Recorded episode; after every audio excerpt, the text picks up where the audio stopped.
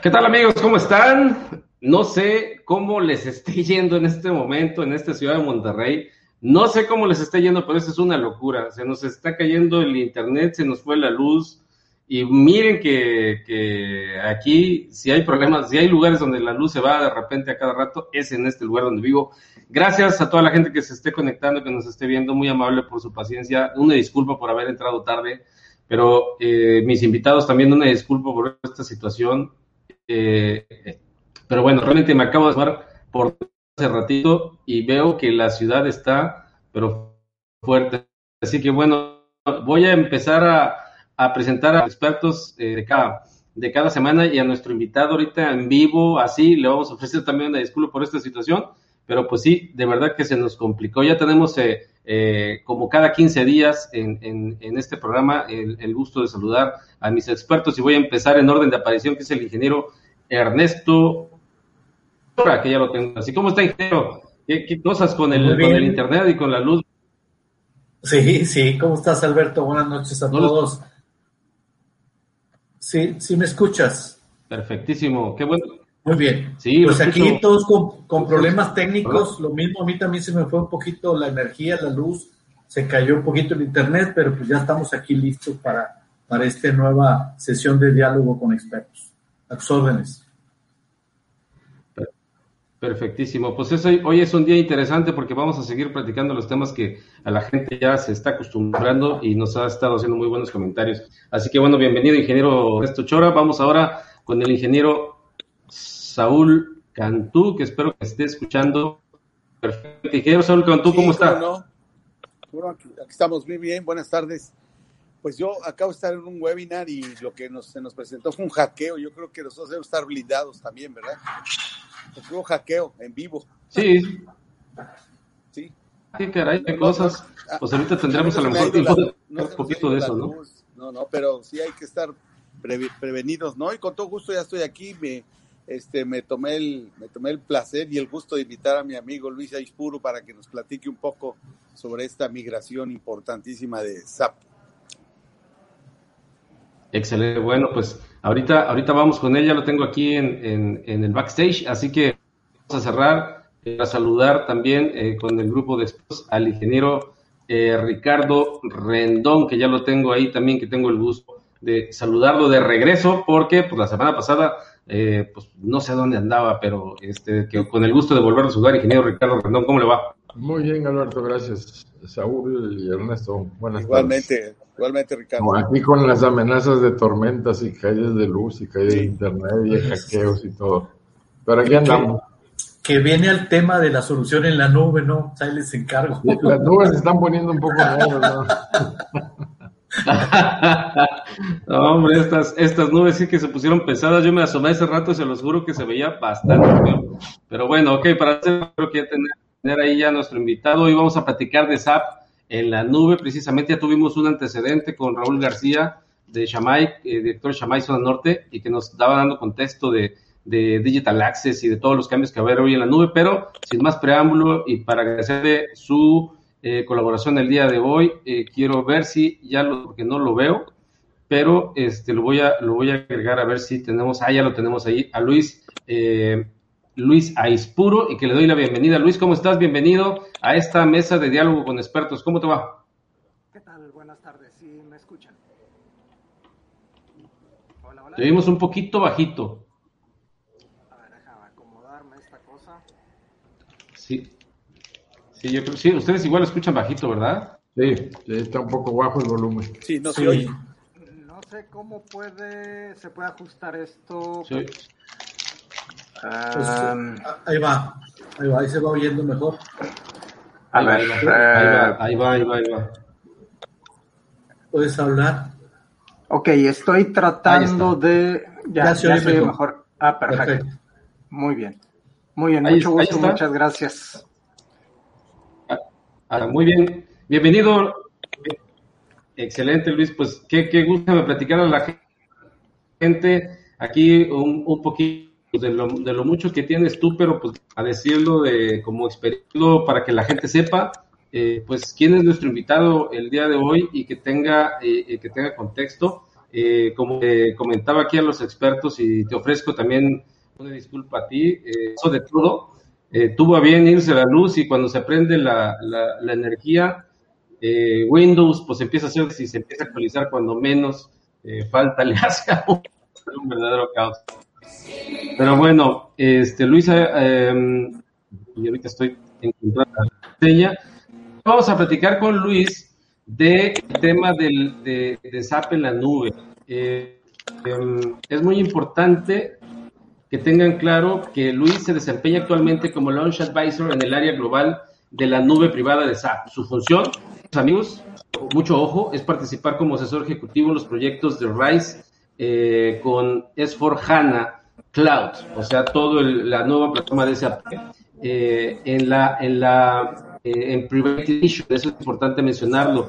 Ya tiene 25 años eh, de experiencia en soluciones SAP y casi 23 trabajando directamente ya con SAP México.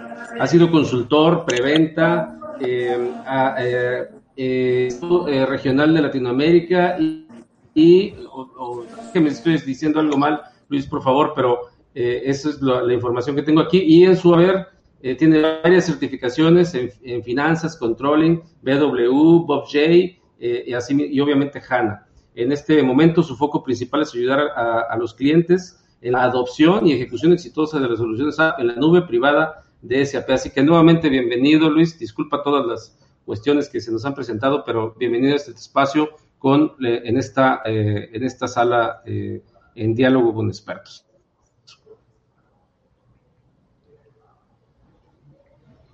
Ahora ya se nos coge. Creo que ya se nos congeló. Se fue la luz. Ah, no, ya se reconectó. Se le fue la luz y se reconectó, me dice. A ver, ah. A ver si Ahí. bueno, para la gente ya escuchó su, su, su A ver, vamos a ver. Dios mío, hoy, hoy sí que me sigue tronando. ¿Qué ha sido especial? Ya sabemos que si alguien se va. Sí, no, es que afuera, afuera está tremendo, pero, pero bueno. Sí, sí, sí. Lo, lo que son las cosas. pero bueno, este, ¿qué le parece, ingeniero Saúl Cantú? Perdón. Sí, se trajo, se trajo la, la, la, la onda, ¿no? Bueno, ahorita que se reconecte Luis, este, lo agrego. Ya lo tenía ahí doble, pero se volvió a desconectar. El tema es que se va la luz y se va el modem, que es lo que me pasó a mí también y supongo que al ingeniero Chora también. Entonces, pues bueno, pues, pues empezamos. ¿Qué les parece? Pues ya que estamos al aire, eh, sí. Eh, nos decía el ingeniero Saúl Cantú que por ahí tuvo un tema. La semana pasada, no sé si, valga la pena mencionarlo así como de entrada, la semana pasada tuvimos un, le platicamos a la gente, tuvimos la participación junto con el ingeniero Chora eh, eh, y el ingeniero Saúl Cantú, nos invitaron, tuvieron eh, la amabilidad de invitarnos al foro virtual del, del, si me ayudan con el, con el término, porque se me olvidan las, Anadic. este, y estuvo muy interesante y nos la pasamos bastante bien, ¿no, ingeniero Cantú?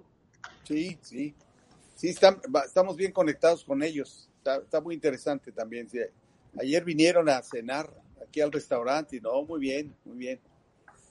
Bien engrapados. Ayer Néstor se está dedicando a... sí, así es, también. es, correcto, hay buena, es correcto. Hay buena relación, creo que hay buenas oportunidades de hacer sinergia con ellos. Sí.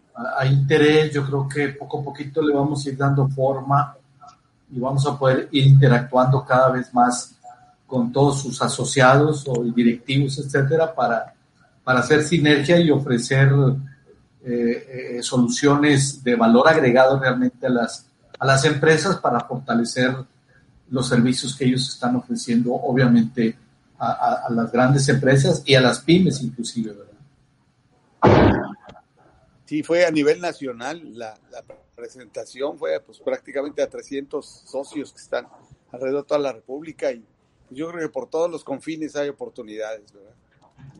Perdón, ya regresé, se me fue la energía ahorita con eso de la tormenta. Sí, Sí, Luis, nos ha estado pasando a todos, no te preocupes. Y bueno, ya te presentamos. Este, estábamos aquí platicando eh, momentáneamente para esperar tu reingreso, Luis. Ahora sí, esperamos que ya nos estabilice un poquito, aunque sí sigo escuchando algo, fuerte. Bienvenido, Luis, de nueva cuenta. ¿Cómo estás? Muy bien, muchas gracias. Eh, no sé si ya pueden ver mi pantalla. Sí, yo sí la puedo ver. No, yo no. A ver, vamos a ver.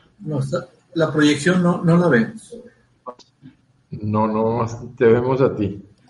A ver, ah, aquí ya. Ya, ahora ya. Ya, ahora sí ya. Ahí va. Ok, perfecto. Ahora sí, Luis, adelante, bienvenido. Muy bien, muchas gracias. Sí, este, pues quiero ser breve porque, bueno, ya se consumieron algunos minutos con estos problemas de la energía eléctrica. Eh, les, solamente les quiero platicar de, eh, de recopilación de algunas experiencias que hemos tenido eh, en SAP eh, en el proceso de implementación de, las soluciones en la nube, principalmente de S4HANA Cloud Private Edition. preparé esta presentación derivada de todas, todas esas experiencias que hemos tenido y, la idea es compartirla con ustedes para, para que puedan, vamos a decirlo, darse una idea de lo que, lo que se tiene que hacer o tomar en cuenta en el proceso de, eh, de implementar un proyecto en, la nube. Eh, la agenda eh, pues realmente es muy corta, es una presentación que tiene 10 filminas, no, no más. Y básicamente lo que se trata es de hablar de cómo sería el proceso ideal eh, a la hora de abordar un, abordar un proyecto en la nube. Eh, y como primer paso, bueno, en la agenda vemos que, bueno, eh, escoger una solución tecnológica en la nube hay que evaluar y planear cómo lo vamos a hacer. debemos definir cuáles son nuestros criterios de selección, definir cuál es el alcance de proyecto, y luego comenzar a hacer eh, eh, unas preguntas o hacerse unas preguntas. Es cómo iniciar un proyecto en la nube. Eh, ¿Qué necesito tomar en cuenta para la ejecución? ¿Qué debo hacer en la alineación con el resto de los jugadores y cuál es el alcance de cada uno de ellos? ¿Y, qué diferencias hay en, la fase de implementación a la fase de estabilización? Derivado de eso, pasemos al primer, al primer paso. Eh, ¿Qué tengo que hacer? Bueno, definitivamente tengo eh, en el proceso de evaluación que hacer una comparación adecuada de peras con peras y manzanas con, manzanas. ¿A qué me refiero con eso? Que no es lo mismo, si yo estoy evaluando a varios proveedores, eh, necesito determinar si estoy tomando los mismos parámetros de comparación, porque no es lo mismo que yo eh, vaya con un proveedor y me ofrezca nada más infraestructura eh, como servicio, a que me ofrezca, por ejemplo, eh, el, software como servicio y, pasando tal vez a través del proceso de plataforma como servicio. Entonces, a la hora que yo vaya a hacer esa evaluación, debo determinar si estoy haciendo la comparación adecuada, si realmente me estoy yendo a, un escenario de infraestructura eh, bajo servicio eh, o como servicio. Eh, y, a la hora que veo los precios comparativamente contra uno que sea plataforma o que sea software as a service, no haga la comparación correcta porque pues la infraestructura lo único que me está dando son los servidores y la parte básica tal vez del sistema operativo y punto. en cambio, a, los escenarios en donde tenga un software as a service, tengo un escenario mucho más completo. O sea, tengo no solamente la parte de infraestructura, sino que tengo otro tipo de servicios que me soportan la operación. Y, derivado de eso eh, entra el escenario de hablar de lo, de lo que es AMS, es eh, servicios administrados, básicamente. Y hasta dónde están cubiertos los servicios administrados. O sea, ¿Qué me cubren? El, centro de datos, me cubren el hardware, la base de datos, el sistema operativo o la capa aplicativa hasta determinado nivel, eh, nivel perdón, o los servicios de implementación también, ¿sí? entonces, derivado de esto, pongo una tablita en donde hago un análisis de lo que puede ofrecer SAP en, el escenario de software as a service.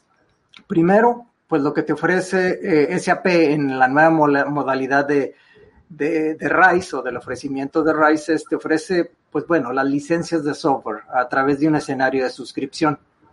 Eh, no me quiero meter con temas comerciales porque además no es mi, especialidad, entonces nada más quisiera dejarlo así, o sea, tienes las licencias, pero ahora bajo un escenario de suscripción. Eh, también está el mantenimiento de las aplicaciones eh, hasta determinado nivel en la capa ABAP o en la capa de plataforma, en este caso pudiera ser NetWeaver, ¿sí? También el tema de la operación de las aplicaciones a nivel basis y a nivel base de datos hacia abajo. El tema del soporte en el sistema operativo y en, la gestión de almacenamiento en caso de que tenga que tener una administración de storage que, si bien er, es necesario para, uh, aún yo utilice HANA, eh, que es la base de datos en memoria, pero como quiera necesito una capa de persistencia. Lo que se opera en memoria queda en, en, la capa de persistencia en el disco. Entonces también tengo un escenario de, de administración ahí. Y bueno, y las capas más inferiores, en este caso la capa de servidores y almacenamiento, básicamente la parte de fierros, ¿sí? Digamos de así. Y, los temas de centro de datos, básicamente otros temas de infraestructura, como switches, eh, routers, etcétera, eh, relacionados con los temas de, de, de la red.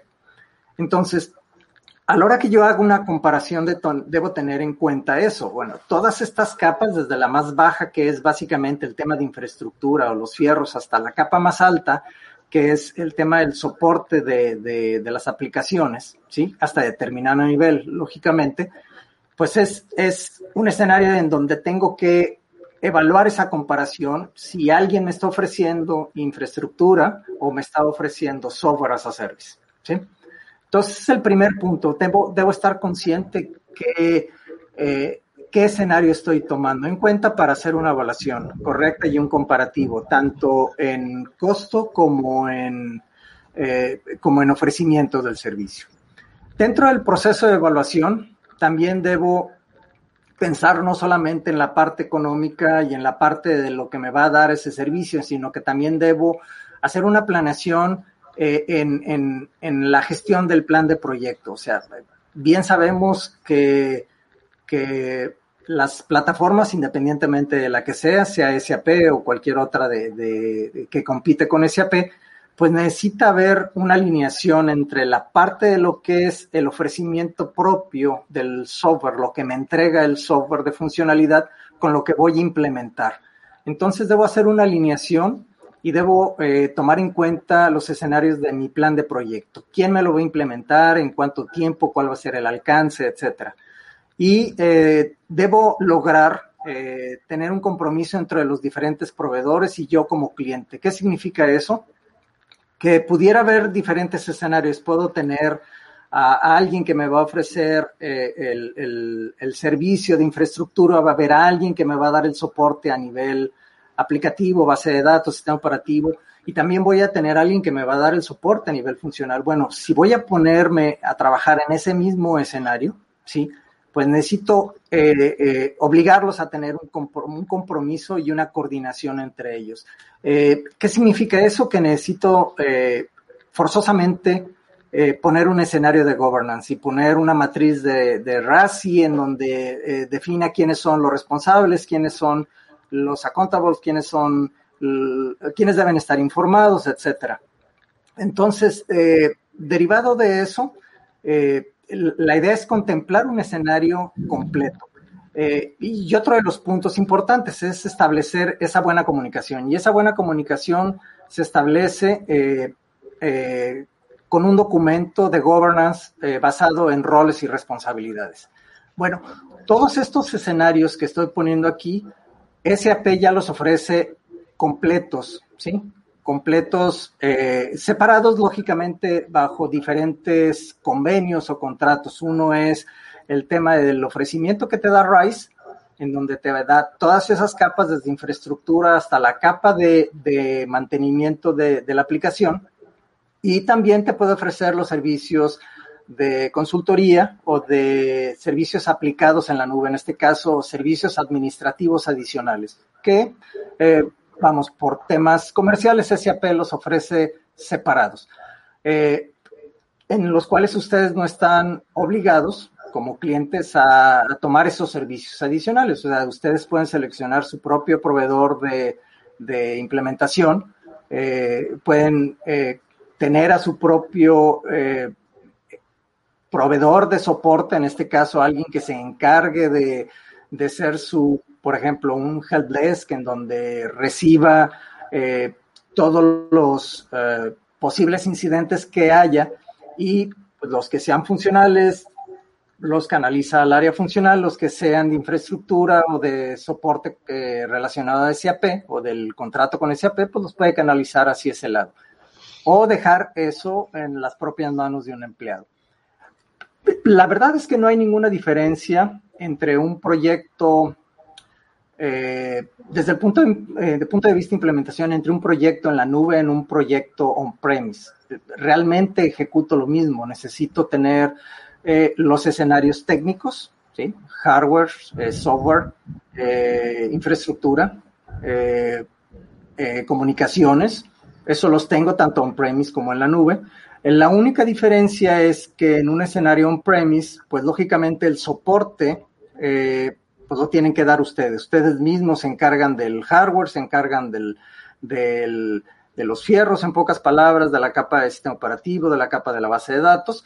Y a diferencia de tenerlo en, en la nube, bajo un escenario eh, de RAIS con SAP, bueno, pues de esos temas ustedes se olvidan y se concentran básicamente en lo que es su negocio. Si su negocio es vender, no sé, eh, chicharrones, bueno, pues venderán chicharrones específicamente y se despreocupan de la parte operativa. Es una de las ventajas de, eh, de tener RISE con SAP, ¿sí?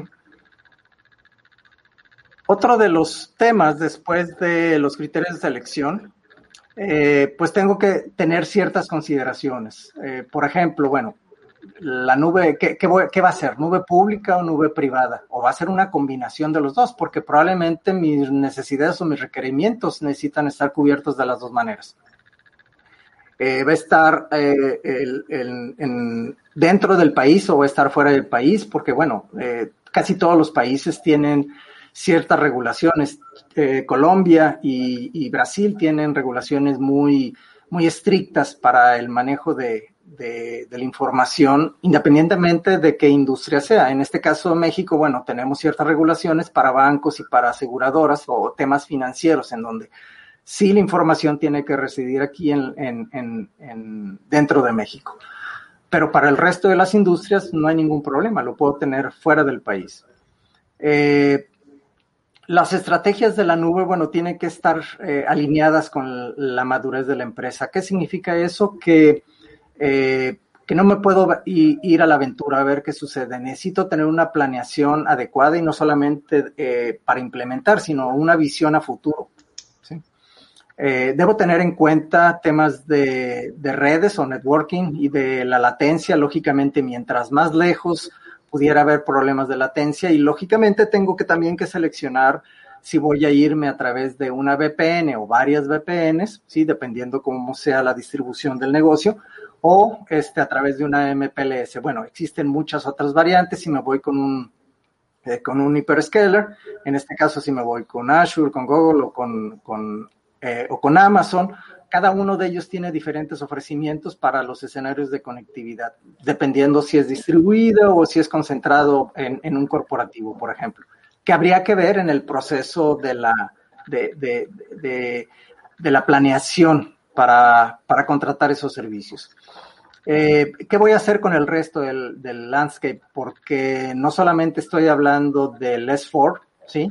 Eh, pudiera estar hablando de otro tipo de aplicaciones. Las voy a dejar on-premise o las voy a dejar en la nube, en la nube privada o la voy a dejar en la nube pública de SAP o no SAP. Eh, tengo que tener o debo tener en cuenta los escenarios de conectividad con eso. Básicamente, o prácticamente todos los negocios tienen una eh, conexión con facturación electrónica. Entonces, por lo menos ese escenario de conectividad debo tener contemplado. Eh, temas de estandarización. Eh, es un tema muy importante. ¿Qué tan estándar quiero adoptar yo el sistema? Entonces, en base a eso, si yo ya tengo una solución de SAP, en, en este caso tengo el RP, y, o el SC y quiero irme a RISE, bueno, tengo que pensar en un escenario de migración eh, en, en, donde debo tomar la decisión si continúo, si hago una migración per se de lo que tengo y lo llevo a, a, S4 o voy a hacer una implementación desde cero, ¿sí? Solamente tomando los datos maestros y los datos de saldos con, con ese escenario de migración. ¿Qué tantos desarrollos tengo? Bueno, también debo pensar en eso. ¿Qué tanto de lo que tengo en el RP con su funcionalidad propia de, de, de, de la versión 7, eh, me sirve para, para llevármelo a S4 o qué tanto de S4 ya está soportado de manera estándar sin que tenga que tener ese desarrollo hecho en, en ABAP o en cualquier otro lenguaje, en Java, por ejemplo, ¿sí? Eh, ¿Qué tan complejo es el landscape? O sea, ¿qué cantidad de ambientes voy a tener? Pues puedo tener el desarrollo de calidad productivo, pero también tengo conectividad, no sé, con Business Objects, con BW, este, y, y no sé, tal vez pudiera ser CRM o, o, o los productos de cadena de suministro. Bueno, debo tener contemplado eso porque, eh, vamos, el proceso de negocio integra todas las soluciones y debo tener eh, eh, esa planificación, si los dejo on-premise, si me los llevo a la nube o si los sustituyo con soluciones que ya existen en la nube. ¿sí? Debo contemplar crecimiento esperado, si bien para arrancar necesito tener un ejercicio de sizing. El ejercicio de sizing me va a determinar pues cuánto necesito en ese momento, pero también debo tener contemplado cuánto voy a crecer en determinado tiempo, por lo menos en lo que dure el contrato en, en la nube para que esté soportado hasta el final.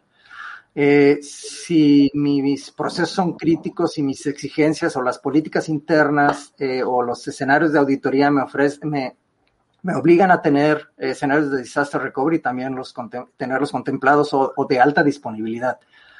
Y eh, una cosa muy importante, este, eh, determinar con el proveedor o, con SAP, eh, determinar cuáles van a ser los SLAs y las penalidades que pudieran existir en caso de de que no haya un cumplimiento.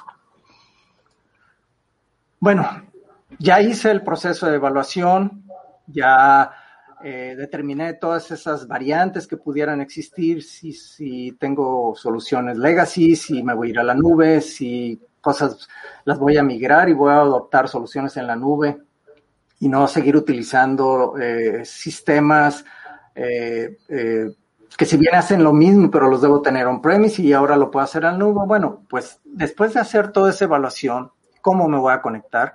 Me pregunto, bueno, ¿ahora qué sigue? Bueno, pues lo que sigue es, definido todos estos alcances, eh, irme a la firma de contrato. Y en la firma de contrato debo identificar eh, cuáles van a ser mis responsabilidades como cliente, igual cuáles son las responsabilidades de, de, tu SAP como proveedor. En este caso, eh, en el contrato que SAP ofrece, hay un documento de roles y responsabilidades en donde dice qué hace SAP por contrato, ¿sí? ¿Qué actividades, qué tareas hace SAP por contrato? y cuáles actividades quedan opcionales para SAP si tu cliente me la solicitas que yo lo haga porque tal vez tú no tienes el personal o el conocimiento para hacerlo y yo las hago y hay otras actividades que quedan en manos 100% de, de, de ustedes como clientes o del cliente per se.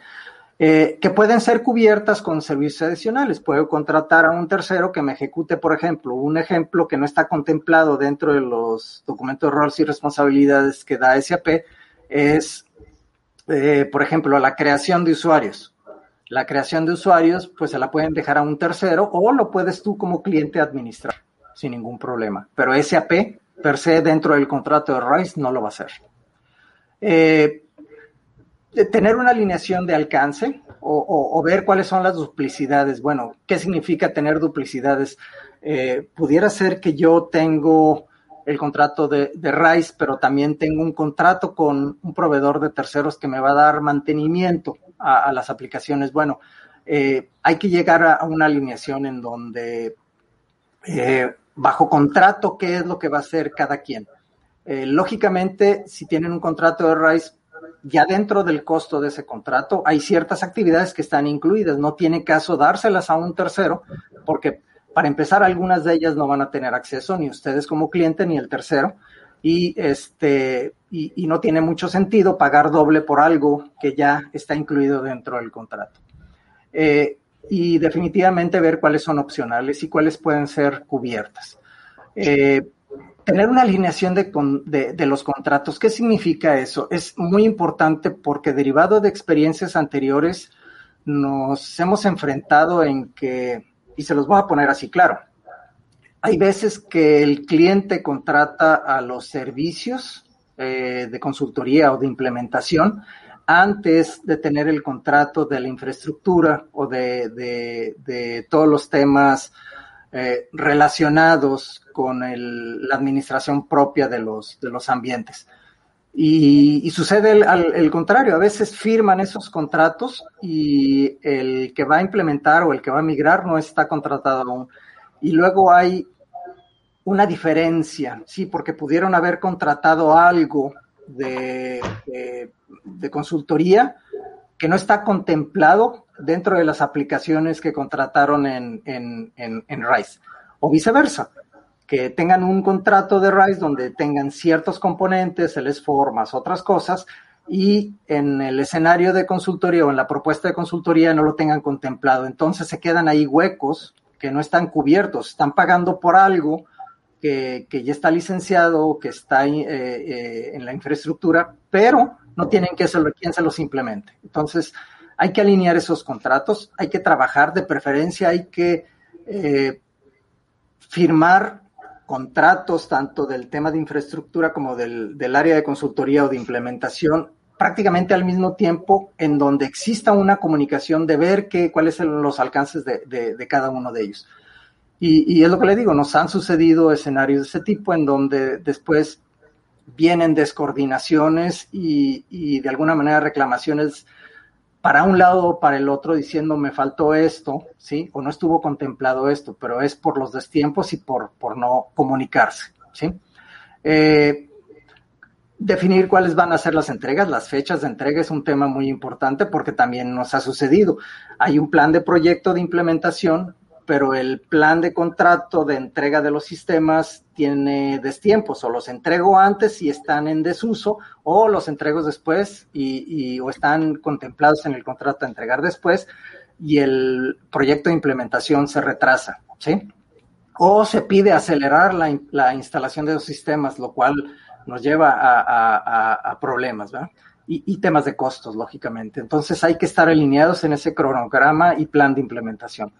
Un modelo de gobierno es importante para definir quién, es, quién es responsable de qué, cuáles son las dependencias, o sea, las dependencias para poder implementar algo, ¿sí? Eh, la limitación del acceso a nivel root eh, en los sistemas operativos y cuáles van a ser las herramientas de soporte, ¿sí? Eh, y, me, me, refiero a las herramientas de soporte, es cómo voy a levantar yo incidentes para que tú me resuelvas algo, ¿sí? Eh, todos esos escenarios están contemplados dentro de, los contratos de RISE en donde nosotros eh, estamos limitando ciertos accesos, lógicamente por temas de cumplimiento de los SLAs, pero estamos entregando herramientas de soporte en donde ustedes no solamente levantan incidentes de problemas, sino que también pueden solicitar alguna actividad. ¿sí? Eh, y esa actividad se programa para ejecutar en determinado, en determinado momento temas de funcionalidad incluida en la suscripción, o sea, qué licenciaste, ¿sí? Y qué soluciones vas a implementar, lo que decíamos, esa coordinación, o sea, puedo tener licenciado una pequeña parte y el momento de querer implementar tengo contemplado un alcance mucho mayor que no está cubierto por las licencias o no está cubierto por el software instalado. Y viceversa, ¿verdad? Tengo mucho software y solamente voy a implementar un pedacito, también es un problema. Eh, tener eh, ya contemplado eh, temas de conexiones y comunicaciones e interfaces que voy a llevar a cabo. ¿Por qué? Para que en, el proceso del proyecto estén contempladas. Eh, y, un, punto muy importante, el tema de comunicaciones tiene que estar alineado eh, al mismo tiempo eh, del contrato de, la entrega de los sistemas del contrato de RISE. ¿Por qué? Porque yo puedo, como SAP, entregarte los sistemas, pero tú no tienes forma de conectarte a ellos. ¿Por qué? Porque tu proveedor de comunicación, pues no hiciste el contrato de la VPN, o de la MPLS o, lo hiciste a destiempo y las MPLS normalmente se tardan meses en ser entregadas. Una VPN es mucho más rápido, entonces puedes contemplar arrancar con una VPN para operar después con una MPLS y, son esos escenarios que tienen que estar contemplados. Eh, definir cuáles son los niveles de servicio, si van a ser por capa, van a ser globales y tener una definición correcta, ¿sí? Eh, si voy a adoptar disaster recovery, high availability o, tener un, punto de, recuperación que queden perfectamente bien definidos. También tener contemplados los escenarios de frecuencia de upgrades. Ustedes saben, eh, SAP soporta hasta determinadas fechas los productos, entonces por temas de SLA, pues tenemos que estar en la última, bueno, no en la última versión, sino en la versión mínima que esté soportada, ¿sí? Eh, porque si no, eso representa un riesgo. Cada cuándo voy a actualizar los release, eh, si va a haber modificaciones, si va a haber add-ons en este caso. Y tomar la decisión si va a ser una migración de lo que ya tengo, si es factible migrarlo o llevarlo a un escenario de, de Greenfield. Eh, bueno, una vez que ya definí todo eso, firmé los contratos con todos, ya tengo la infraestructura, ya tengo el soporte, ya tengo al área de consultoría que me va a implementar, ya tengo contemplados todos los servicios. Bueno, ¿qué es lo que viene? Arranco el proyecto. El primer paso es, bueno, es una nueva instalación que es en la nube, entonces necesito usuarios de user que sean los administradores de, esas aplicaciones. Eh, debo tener eh, definida ya la conectividad, si es VPN, MPLS o si voy a tener escenarios de cloud peering o voy a, por ejemplo, si me voy con Azure, voy a, eh, necesitar un expert route en donde eh, voy a transferir grandes cantidades de información o me voy a conectar a muchas nubes desde ese punto, ¿sí? Y, quiero acelerar el proceso de integración. Tener definido el DNS o el dominio que voy a utilizar, eh, tener definidos los protocolos de Internet, eh, los temas de seguridad, en este caso los certificados, para que alguien pueda tener acceso del exterior necesito tener un certificado eh, para que se conecte esa persona por temas de seguridad. tener la confirmación de las fechas de entrega, tener definido el horario de mantenimientos programados, ¿sí? En, dentro de los horarios de servicio, en donde SAP tiene definido que, que, instalaciones no productivas son en días de trabajo de la semana, de lunes a viernes, y, para los clientes, eh, digo, para los, eh, los productivos, para los productivos es soporte 7 eh, por 24, 365 días. Entonces, son temas que hay que, tener contemplados. Eh, vale la pena eh, comentar que esto lo tiene que saber, eh, vamos a decirlo, todos los que están involucrados en el proyecto, porque nos hemos enfrentado a, muchos escenarios en donde el que está implementando se encuentra con la dificultad de que quiere hacer algo en los ambientes de desarrollo, calidad, y, nosotros no lo podemos ejecutar el fin de semana. Hay ciertas excepciones, lógicamente, siempre hay excepciones en donde sí ejecutamos, pero no podemos hacerlo eh, una costumbre. Entonces, eh, tiene que haber una planificación de cuándo voy a hacer o actualizaciones o, restores o, lo que sea necesario durante la semana en los ambientes no productivos. Eh, que se entienda cuál es el proceso de los tickets, eh, en donde si todos ustedes están relacionados con los ambientes de SAP, sabemos que a la hora de levantar un incidente o un ticket, pues necesito poner el componente, el componente de FI, de CO, de logística, etcétera. Bueno, también hay componentes que distinguen los temas funcionales que se van a soporte a los temas de infraestructura que se van a, a, RISE, ¿sí? O que se van a HEC, tema de infraestructura. Eh, cuáles son los accesos permitidos, hasta dónde puede llegar eh, la autorización de ustedes eh, para ejecutar algo eh, y también para instalar algo, porque si hay algo que se tenga que instalar que SAP no lo tenga certificado o probado, pues no lo puedo, no lo puedo instalar, ¿sí? Tiene que haber un proceso de prueba y un proceso de aprobación para que eso pueda suceder. Eh, eh, otro tema que es importante, bueno, ahorita prácticamente ese, tema es irrelevante, el trabajo remoto o en, en sitio, lógicamente ahorita eh, por el escenario de, la pandemia, pues básicamente no se está haciendo una implementación en sitio. Prácticamente todos los proyectos en el último año han sido de manera remota y bajo muy raras excepciones vemos consultores en, en sitio. ¿sí? Ya prácticamente todo lo estamos haciendo eh, en remoto. Entonces, eh, eh, esos son algunos de los puntos que debo contemplar a la hora de iniciar el proyecto. Bueno, ya inicié el proyecto, ¿qué es lo que tengo que hacer en el escenario de ejecución? Bueno, tengo que o debo tener contemplado un, un, escenario de oficina de proyecto. ¿Para qué? Para alinear a todos los jugadores, a todos los proveedores y tener un modelo de gobierno en el momento en que esté ejecutando. Tengo que tener ya perfectamente bien definido la entrega de los ambientes, la fecha de entrega y las fases de la implementación perfectamente bien alineadas. ¿sí? Eh, debo tener definido si, si hay requerimientos especiales, los respaldos, las copias o los restores o las copias demandante o los refresh de sistemas, debo tenerlos contemplado eh, de preferencia con anticipación. Eh, SAP hace el respaldo diario de toda la información, ¿sí? Eh, los ambientes productivos están replicados. ese, ese, backup está replicado a un data center tercero, lejano del data center principal. y y se guarda, eh, cada media hora se están guardando los logs de los sistemas, de los ambientes productivos, para en caso de algún eh, escenario de recuperación se puedan recuperar de esos logs, que también se van a un, a un sitio adicional alejado de ese data center.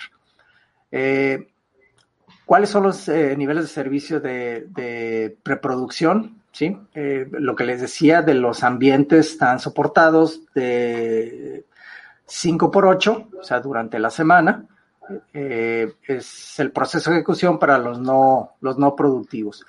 Eh, SAP ofrece escenarios de monitoreo, reportes semanales, eh, reportes mensuales también.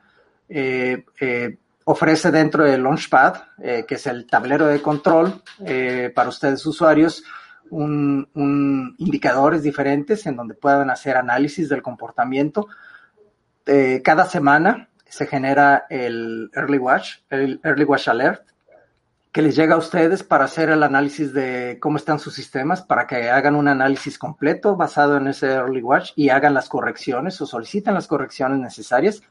Algunas de ellas las hace de manera automática SAP, este, por estándar. Eh, y en caso de alguna falla, bueno, eh, para los ambientes productivos se ofrece siempre un análisis causa raíz, causa raíz eh, para decirles a ustedes cuál fue el, el, problema, ¿sí? Y también en algunos escenarios decir cómo se va a, a mitigar, y, a mitigar y que no vuelva a suceder.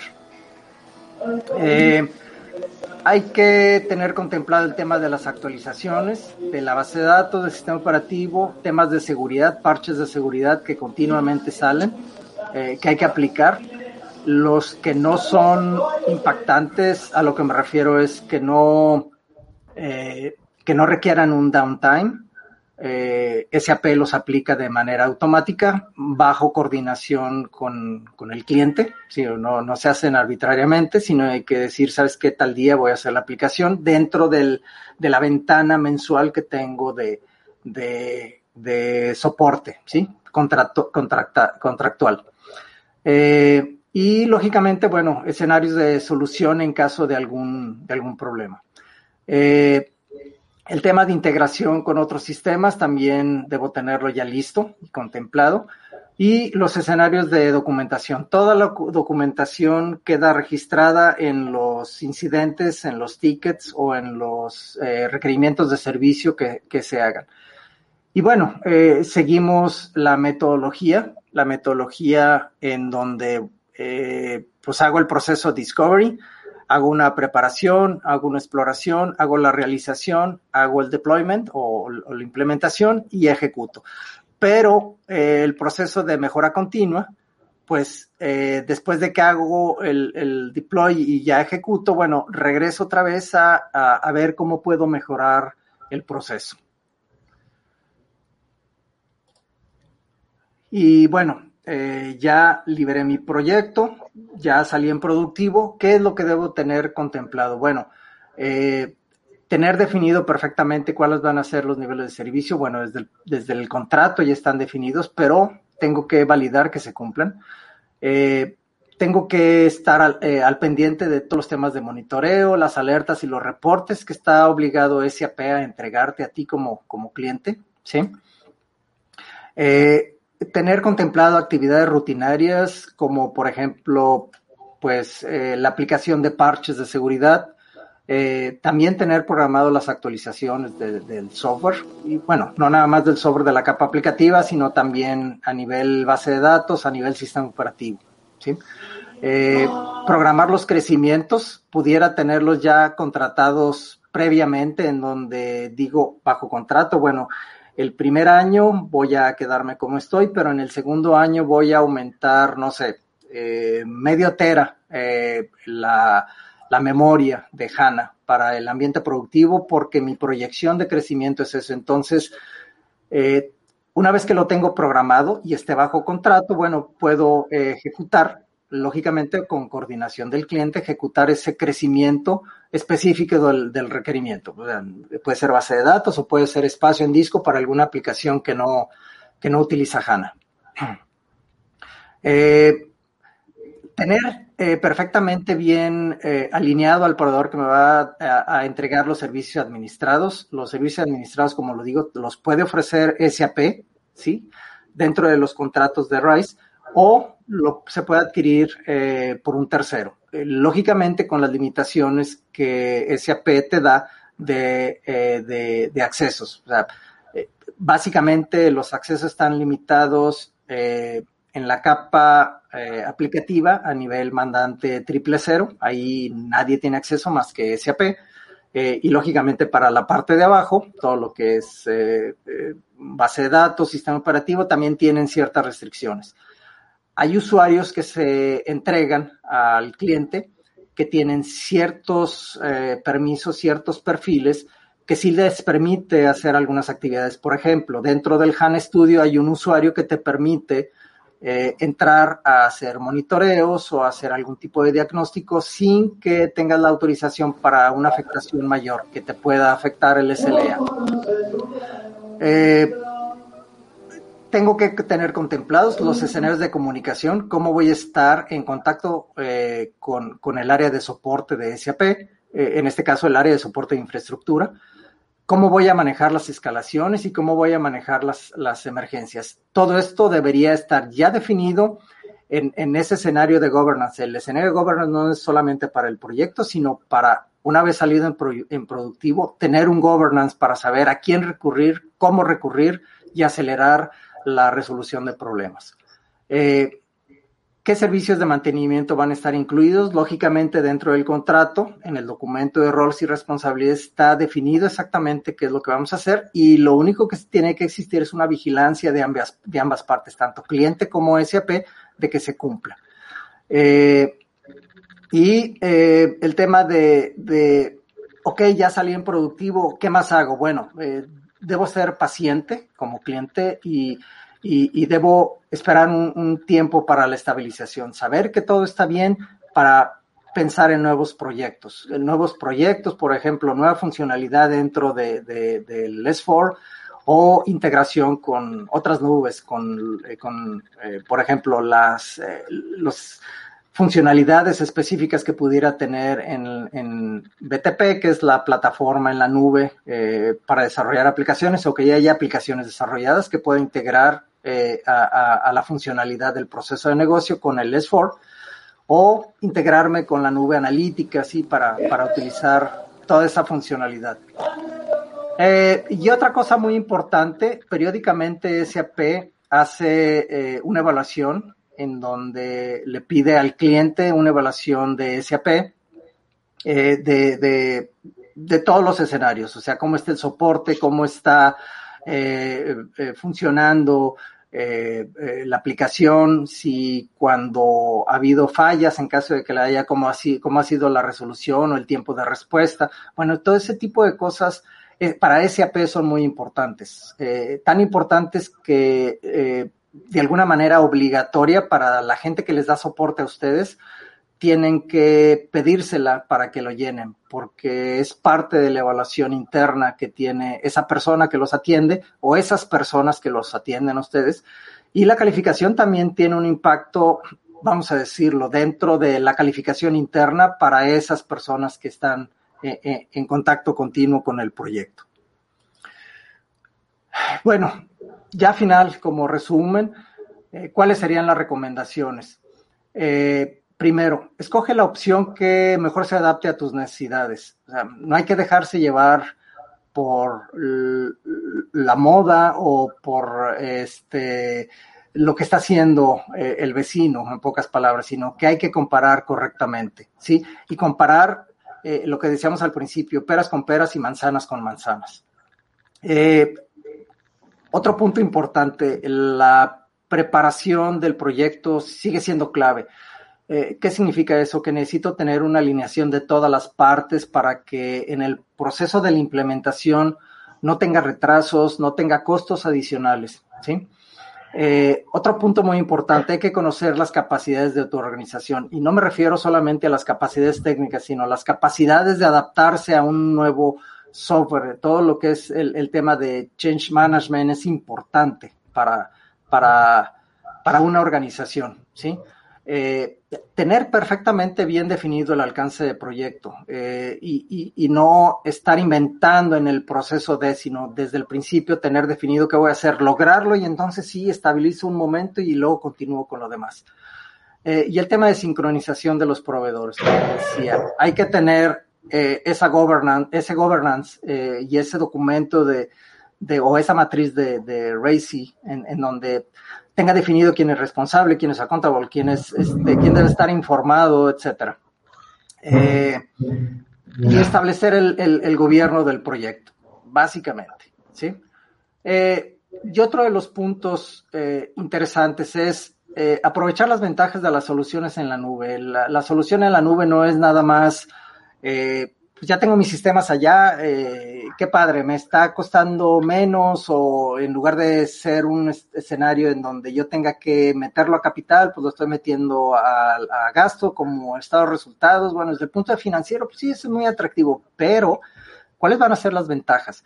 O sea, las ventajas es que eh, en la nube eh, están las soluciones del futuro, está un acceso eh, desde cualquier punto, desde cualquier lugar, bueno, lógicamente teniendo conexión a Internet, eh, eh, en donde no tengo una dependencia de, estar en oficina para poder trabajar, eh, en donde tengo escenarios de analíticos integrados, ¿sí? Con las nuevas soluciones de SAP, donde SAP ha trabajado mucho ya en los temas de integración, de integrar sus soluciones de diferentes nubes, ¿sí? Porque tenemos diferentes, o sea, tenemos la nube privada donde puede estar el S4 y tengo integración con las capas de nube privada o tengo integraciones con Ariba o tengo integraciones con SuccessFactor, etcétera. Diferentes nubes, sí, y, y, y, esos escenarios de integración ya los tiene desarrollados SAP de manera estándar. No tengo que andar descubriendo o no tengo que andar buscando un, eh, un integrador de terceros que me haga eso, porque ya los tiene. Y algunos ya vienen incluidos dentro de los contratos de RISE. Eso lo tendrían que ver con su ejecutivo.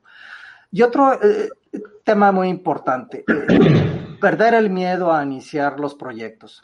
Eh, una buena planeación, contemplando todos los escenarios, contemplando todos los costos, contemplado contemplando todas las integraciones, este, vamos, vamos a decirlo en pocas palabras, tener una visión holística nos puede ayudar a perder ese miedo a iniciar el proyecto, ¿sí? Eh, que no pensemos, eh, como decía mi papá, no pienses como, como mula de carretonero, en donde antes tenían así las mulas para que no pudieran ver qué sucedía a los lados y nada más ver hacia el frente, sino tener una visión panorámica de, de, todas las implicaciones, de todos los costos, de todas las mejoras, de todas las ventajas, de todos los beneficios que puedo tener yéndome, eh, yéndome a la nube. Y pues creo que con esto, eh, pues preguntas que pudieran haber surgido, si tienen por ahí alguna. Ok, pues debe de haber muchas, ¿no? Eh, yo, yo por lo menos de entrada tengo varias, pero sí me gustaría empezar con ustedes, este, no sé, ingeniero Chora, Rendón. Mira, Luis. Ingeniero Cantú. Luis, nada más discúlpame, yo he tenido problemas con el internet ahorita. Cometí el error de venirme al restaurante y ya saben que aquí tengo problemas de ese tipo. Pero quiero hacerte una pregunta para mí clave. ¿Quién tiene el ownership de todo el know-how en este proceso?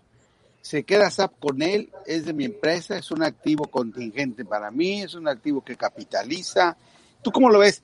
Me gustó mucho tu presentación, te felicito, porque no fue nada vendedora, fue muy clara y específica de los puntos que hay que considerar y la verdad está impresionante. Te felicito, pero traigo esa pregunta del ownership. ¿Quién se queda con todo a final de cuentas? Bueno, es el mismo principio el cliente es el dueño de todo, me refiero, es el dueño de, la información.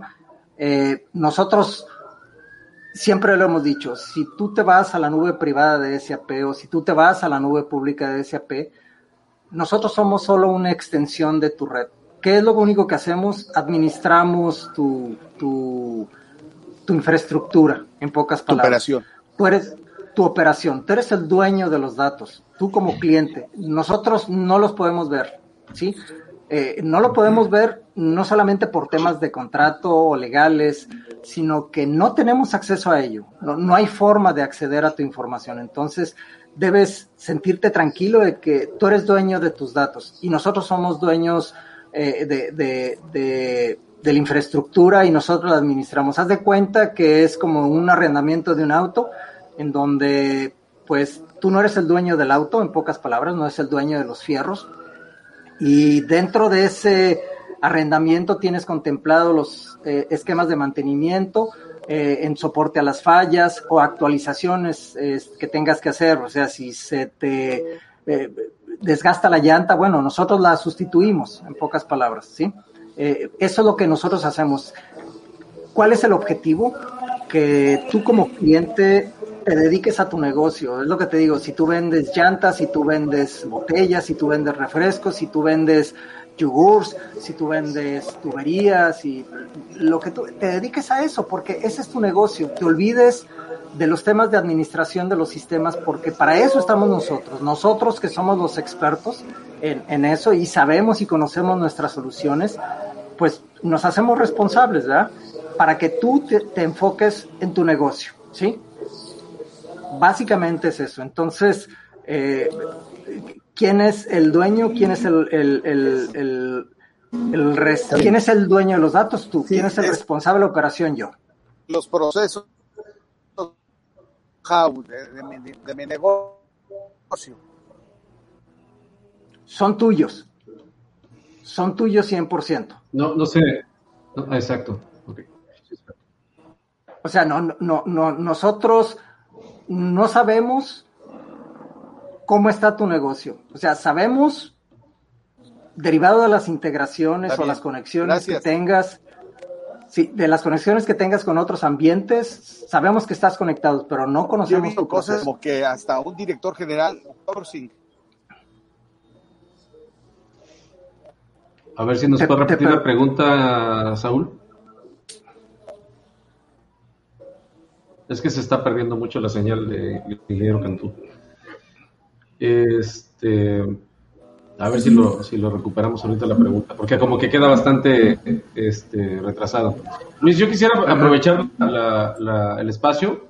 Eh, ahora, lo, que dentro de lo que dijiste me llama mucho la atención, el contrato se firma directamente eh, el cliente con SAP. es, ¿Es, correcta esa, esa percepción?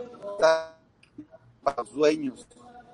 Sí. Ya, es que se está cortando. Voy a terminar rápido. El sentido de propiedad es muy importante. Que... Se oye muy cortado, Saúl. No, no, no se oye. Si no se No, no se oye.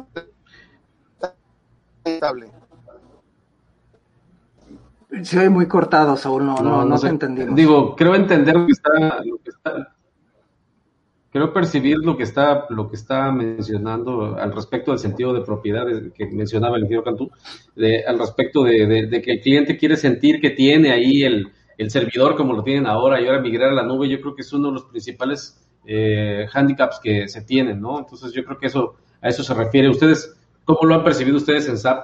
Eh, como eh, ya, ya, ya el cliente ya se está acostumbrando o ya está percibiendo con estas nuevas generaciones el, la utilización de la nube en, este contexto? Yo, yo creo que es un tema cultural.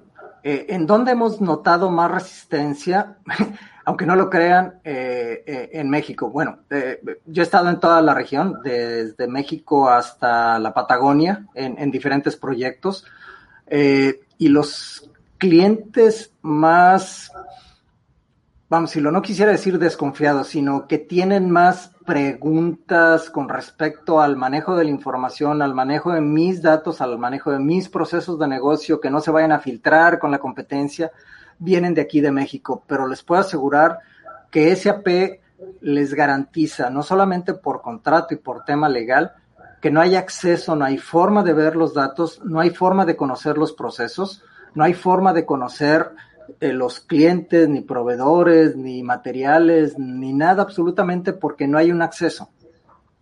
Y además estamos respaldados por diferentes eh, certificaciones, eh, SOC, este, bueno, en fin, muchas certificaciones y, nuestros procesos están basados en, en, en, en, ITIL. Así es que tenemos vamos a decirlo, la garantía o podemos ofrecer la garantía de que el cliente puede estar tranquilo, ¿sí? Puede estar tranquilo con la seguridad de sus datos y de sus procesos, ¿verdad? O sea, el know-how nunca se va a, filtrar, nunca se va a perder.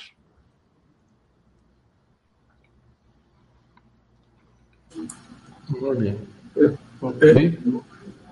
podría, puedo preguntar, eh, Luis, eh, me parece me parece súper bien, digo, eh, como lo presentaste, muy completo, pero eh, en tu experiencia, si nos pudieras así brevemente decir, ¿en, dónde, ¿en dónde es donde están los puntos débiles en, todo este proceso? La experiencia que te dice, seguramente ha habido proyectos exitosos, otros medianamente, y a lo mejor probablemente algunos que han batallado mucho más, pero hay algo común, hay, hay algunos temas en los cuales se debe tener más cuidado para evitar riesgos, llamémosle así, que provoquen problemas al, a la implementación. Sí, eh, el, principal problema, eh, o, o, quisiera decir dos principales, no quisiera decirle problemas, sino los dos principales obstáculos a los cuales nos hemos enfrentado es el primero, es eh, la falta de comunicación, la falta de comunicación de los diferentes jugadores que están en el proyecto. Y, me refiero al propio SAP, que da eh, ese mantenimiento de la infraestructura, el implementador, ¿sí? Eh, el, propio cliente y en algunos casos el proveedor de comunicación, ¿sí? la falta de comunicación entre ellos. Y el segundo es la falta de entendimiento del documento de roles y responsabilidades que nosotros entregamos en el momento del contrato. Ese documento de roles y responsabilidades es eh, un apartado o un apéndice al contrato en donde dice específicamente qué es lo que va a hacer ese AP, hasta dónde es responsable, ¿sí? Eh, y las actividades que nos corresponden a nosotros son las que debemos cumplir Hay actividades, que es lo que te digo, hay actividades que son obligatorias para SAP, que están dentro del contrato. Hay actividades que son opcionales, que si tu cliente, si tu implementador no las puedes hacer o no las tenías contempladas, me las puedes pedir a mí. Lógicamente, cada actividad adicional, pues, tiene su, su, su costo. Eh, y hay actividades que no te voy a hacer bajo ninguna circunstancia. Por ejemplo, lo que les decía, la administración de los usuarios. Yo, SAP, no puedo darte administración de los usuarios por dos cosas. Primero, tema de seguridad, porque no tengo acceso a tu mandante productivo, ¿sí? Ni lo puedo tener. Entonces, para dar de alta yo un usuario, necesito tener acceso al ambiente productivo. Entonces, para empezar, no lo puedo hacer. Y segundo, ¿sí? Yo no conozco cuál es la definición de tus eh, roles o perfiles y quién puede hacer, quién no puede hacer. Entonces eso te lo dejo a ti, ¿sí? Eso nunca lo voy a hacer yo, ¿sí? O temas que se tengan que hacer en el mandante productivo, no tengo acceso, ¿sí? Todo lo que está hacia abajo, eso sí te lo puedo soportar. Mandante triple cero para abajo, base de datos, este, plataforma, sistema operativo, eh, hardware, eh, servidores, discos, etcétera, ¿sí? Storage, todo. Redes, switches, todo eso, ¿sí? Y lo único que tampoco te voy a soportar es el tema de comunicación. Yo, SAP, me hago responsable de administrar ese router, ¿sí? De la VPN o el equipo de la MPLS que va a llegar al data center, que está dentro del data center, me hago responsable de él pero yo no soy responsable de la última milla, ni de este lado, ni del otro lado contigo, cliente, ni la comunicación entre esos dos puntos. Eso lo tienes que hacer con un tercero, con el que más te acomode como, como, como cliente, y, y eso eh, pues lo dejo en tus manos, ¿verdad? Lógicamente. No significa que no vayamos a tener una coordinación. Lógicamente, para dar de alta la VPN o cuando hay un problema de comunicación que se cayó la red, por ejemplo, pues siempre a través de un incidente coordinamos a esos equipos, el proveedor de comunicación, el equipo de soporte de comunicación de SAP, el cliente como tercero y platicamos para solucionar el problema. O sea, no, en pocas palabras, no nos lavamos las manos. Estamos ahí para ayudarte pero no es nuestra responsabilidad porque está fuera de nuestro alcance.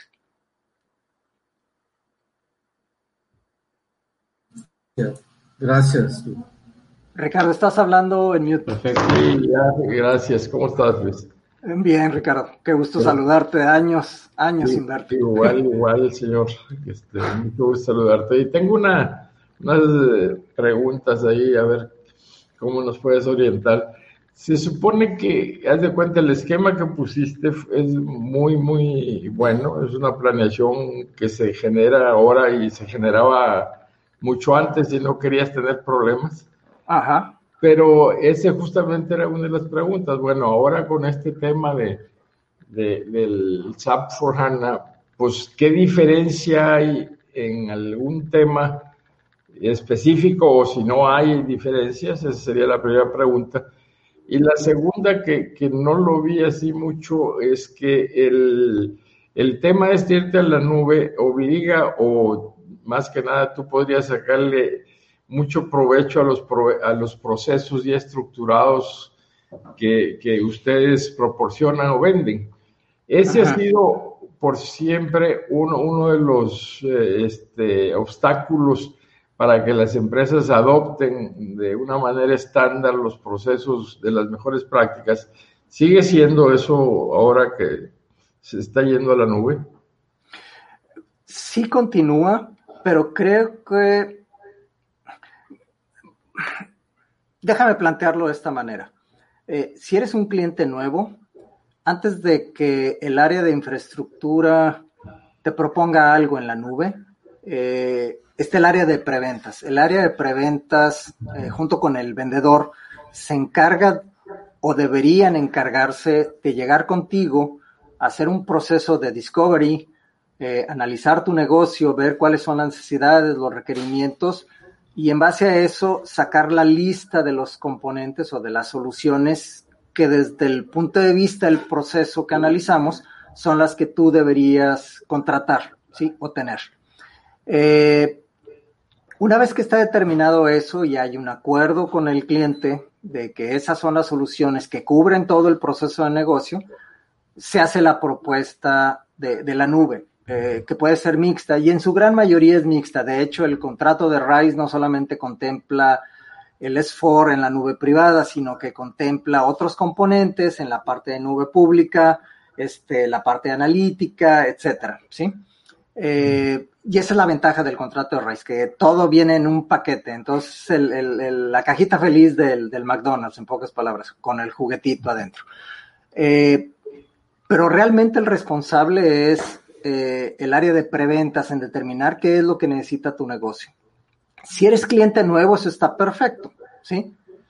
Pero si eres un cliente que ya viene de soluciones de SAP eh, en el pasado y esas soluciones de SAP sufrieron modificaciones o les hiciste mucho desarrollo para poder adaptarlas a tu proceso de negocio, bueno, ahí hay una ventaja. Eh, nosotros, a todos esos clientes que quieren migrarse a S4, sea en la nube privada o sea on-premise, les ofrecemos un servicio que se llama Readiness Check. El Readiness Check, bueno, hay otros servicios adicionales, pero el principal es ese. Ese Readiness Check lo que te ofrece es, te hace una evaluación de, desde el punto de vista técnico y también desde el punto de vista funcional, ¿sí? Y te dice cuáles cosas desarrollaste que ya están soportadas en las nuevas versiones de S4 en este caso, para que tú consideres si las llevas a esa nueva funcionalidad, ¿sí? O te dice cuáles desde el punto de vista técnico necesitas modificar para adaptarlas si estás migrando de un SC en Oracle, en Microsoft, lo que sea, llevártelo a HANA. Entonces tienes que modificarlo porque hay cuestiones técnicas que hay que hacer. Entonces, eso es lo que puedes hacer eh, también entonces te ofrecemos la posibilidad de decirte, sabes que esto que tú desarrollaste aquí ya está contemplado de manera estándar en el S4. Lógicamente representa un esfuerzo el adaptar eso en la nueva versión de S4. Pero ese es un tema en el cual tu integrador eh, te va a ayudar a solucionar. O nosotros como SAP, lógicamente, tú escoges quién te va a ayudar ahí. Eh, y en ese caso, Luis, disculpa, este, en el S4 for HANA que eh, incluyen todo el esquema aplicativo o, o qué módulos para compararlo con el, si yo lo tuviera en otro lado o en el mismo SAP, pero en el S, ¿qué, qué cosas me encontraría nuevas o distintas? Todos los procesos estándares de negocio eh, per se del RP ya están contemplados. En dónde hay, bueno, hay nuevas funcionalidades, lógicamente, y nuevos eh, eh, módulos y submódulos que ya están integrados, temas de funcionalidad, de, sobre todo de finanzas.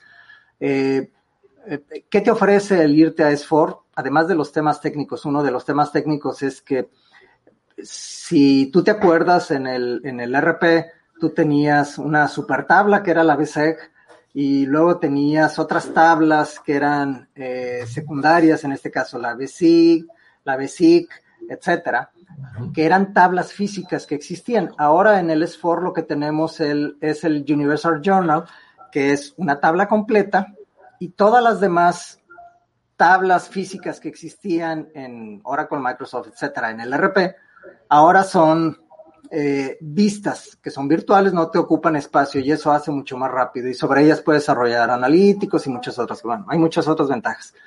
Eh, los procesos estándares contemplados en el ERP estándar están contemplados en el S4, aumentados y mejorados, ¿sí? ¿Qué es lo único que ahorita existen ciertas limitaciones? Es para algunas soluciones de industrias, que existe la solución para el ERP, está desarrollada, pero aún no está completamente desarrollada para el S4, ¿sí? poco a poco hemos ido integrando esas eh, soluciones de industria dentro del S4. Y, ya sea que lo tengas on-premise o que lo tengas en la nube, básicamente es la misma versión, igual que el HANA. El HANA que tú instales en, bajo un licenciamiento exactamente el mismo producto que instalas bajo otro licenciamiento. Pero esa es la única restricción que pudiera haber. Entonces, si tu compañía o la compañía a la cual estás asesorando tiene una solución de industria, habría que pedirle a SAP, al área de preventas, que te diga si esa funcionalidad en específico está soportada ya en el SFOR. ¿sí? Es la única restricción. La idea es que para el 2000, no estoy seguro si el 2024 o el 2025, todas las soluciones de industria estén contempladas ya dentro del SFOR, ¿sí? O, toda la funcionalidad desarrollada en el, en el RP anterior para una solución de industria esté integrada en el SFOR. Por ejemplo, ahorita todo lo que es retail ya está integrado, de todo lo que es productos de consumo, este, no estoy seguro si automotriz también ya está todo eh, contemplado. Con más funcionalidad, lógicamente, el, utilizar HANA te da muchas otras ventajas para desarrollar otras funcionalidades que no estaban contempladas dentro del RP, ¿sí? Entonces, eh, eh, pero eso requiere un análisis, lógicamente. No te puedo decir, ah, tienes esto, bueno, te lo sustituyo con el S4, porque probablemente alguna funcionalidad específica de la solución de industria aún no está desarrollada en el S4 y eso pudiera representar un problema, ¿sí? O está contemplada para ser cubierta por una solución en la nube que no está dentro del S4. No sé, pudiera ser, ¿sí? Claro, gracias. Muy bien. Ok, Luis, el, el caso de los, eh, te comentaba hace un rato, eh, el tema de cuando hablabas de los contratos, eh, el rol del, del, partner de SAP era un rol muy activo.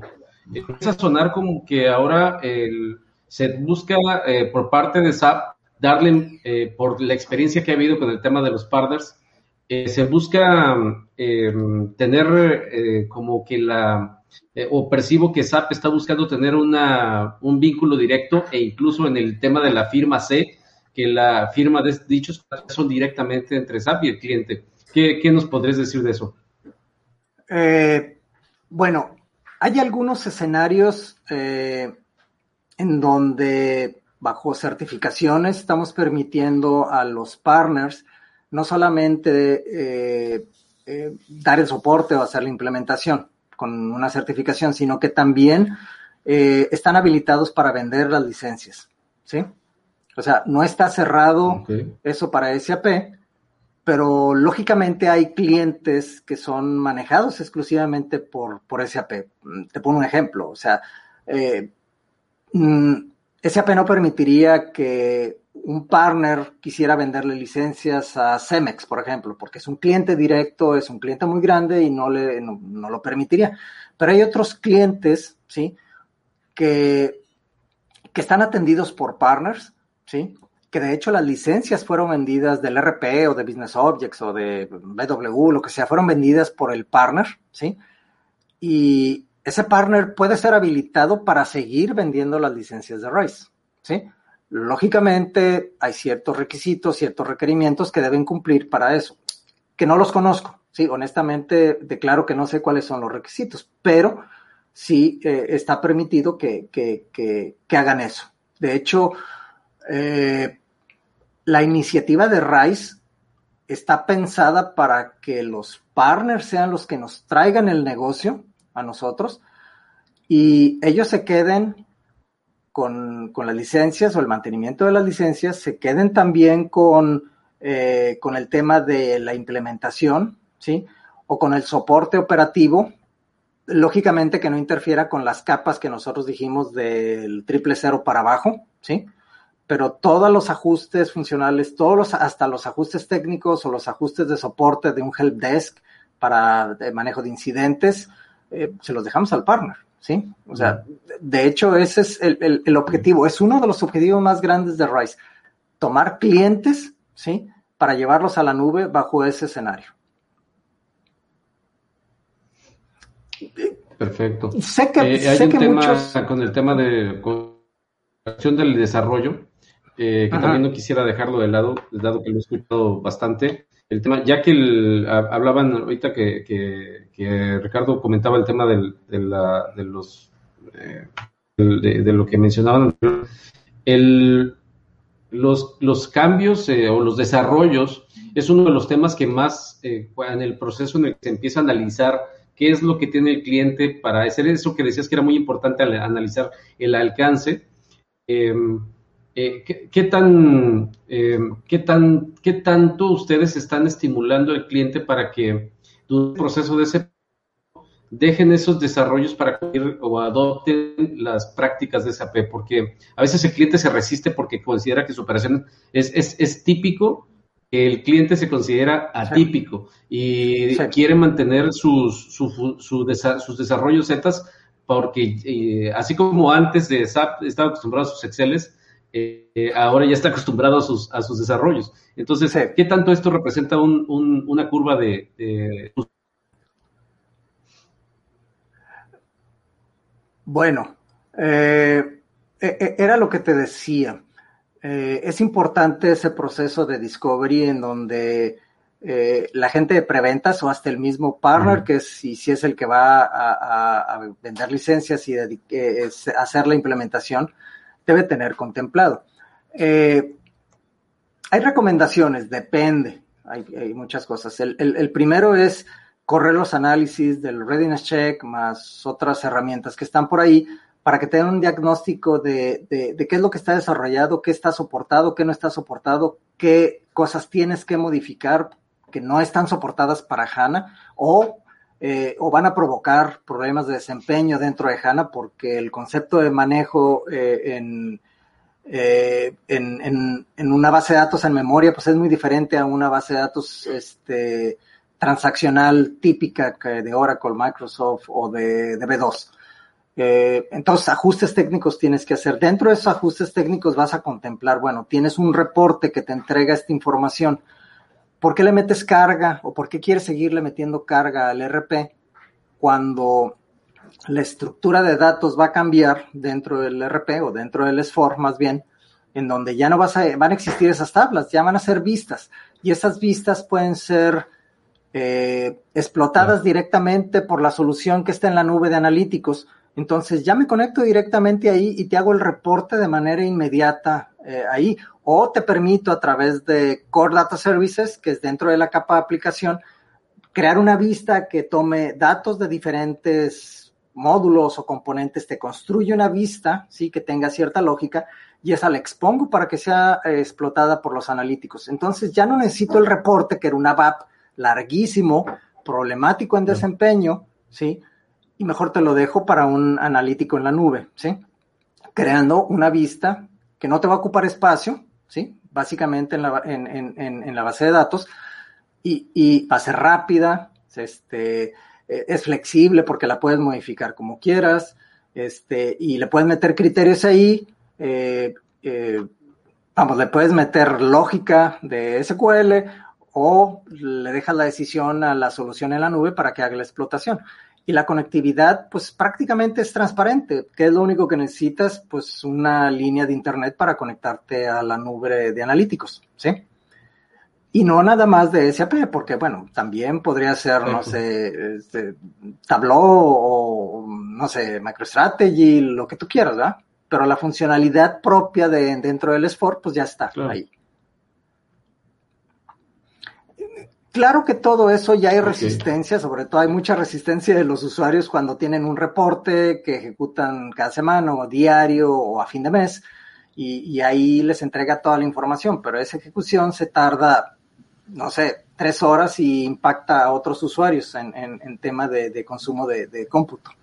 Entonces, pues la idea es contemplar todo eso que tienes, es lo que te digo, lo más importante de un proyecto, sea en la nube o no sea en la nube, si te lo quieres, si te quieres llevar tu ERP a S4 dentro de tus instalaciones en, en, on-premise, pues también tienes que hacer ese análisis, ¿sí? O sea, ¿para qué te llevas problemas a la nueva plataforma? O sea, haz un análisis y ve cómo lo, ve cómo lo puedes resolver de la mejor manera. ¿Puedo hacer una última pregunta? Completamente de acuerdo. Eh, creo que ya, ya Ricardo también. Eh, una última pregunta, Luis. Mira, así en un, números globalotes, así.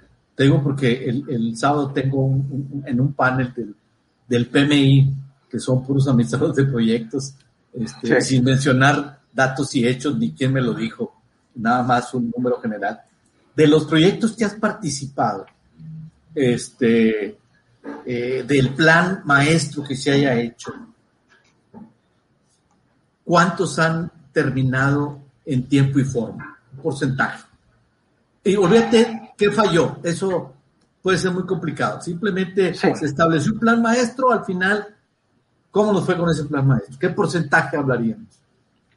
No hay mucha diferencia con una implementación on-premise, realmente. ¿Sí? Eh, no he notado. te, voy a dar un ejemplo. En Chile estuve ayudando a un cliente que inició su proyecto mm, como en junio del 2019. ¿sí? Eh, el que estaba implementando, voy a decir el nombre, es Seidor, ¿sí? Estaba implementando allá. Eh, ellos hicieron la propuesta de implementación eh, con ciertos componentes. Se detuvo en eh, a mediados de septiembre o finales de septiembre por los temas de las protestas en, Chile, ¿sí? Se detuvo porque no podían moverse, los consultores no podían viajar, etcétera. Entonces decidieron suspender el proyecto de junio a septiembre. Eh, lo retomaron en mayo del 2020, ¿sí? Pues se retrasó más por el tema de la pandemia, ¿sí? Pero retomaron el proyecto en el 2020 y salieron en productivo en, eh, ¿qué fue? Mm, en agosto, bueno, en primero de septiembre, ¿sí?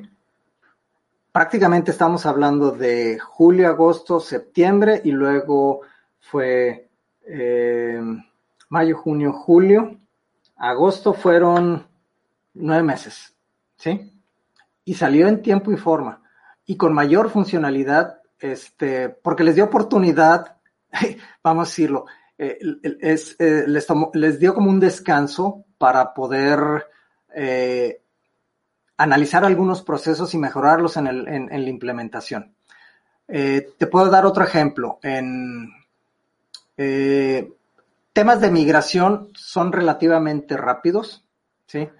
Eh, hay otro cliente en Colombia que su migración del, del SC, bueno, eh, no migró a S4, pero se fue del SC en X base de datos hacia el SC on HANA y la migración se ejecutó, bueno, y tenían muchas otras cosas, bueno, tienen muchas otras cosas, tienen PO, tienen BW, eh, tienen Business Objects, em, eh, bueno, fue después integración con Ariba, pero eso prácticamente lo hicieron en cinco meses, la migración completa de todas esas soluciones, ¿sí? Eh, claro, es un escenario más sencillo porque es más del lado técnico, ¿sí? No es tanto del lado funcional, es lo que tengo en una base de datos, me lo llevo a otra base de datos. Claro, fuera del data center donde estabas, bueno, implica ciertas cosas, migración de datos, mm, etcétera. Eh, pero fue un proyecto muy rápido, ¿sí? Eh, todo va a depender de hasta dónde quieras llegar. Es lo que te digo, no hay mucha diferencia implementar en la nube con implementar un premise siempre y cuando tengas contemplado eh, todos los escenarios que, te decía. Eh, hay otras cosas a considerar, lógicamente, el tema de conectividad, el tema de integración, en donde probablemente dejaste algo on-premise y te tengas que conectar ahí, o quieras mejorar la funcionalidad y la quieras hacer en una solución nueva en la nube. Bueno, eh, también son, son temas que hay que considerar.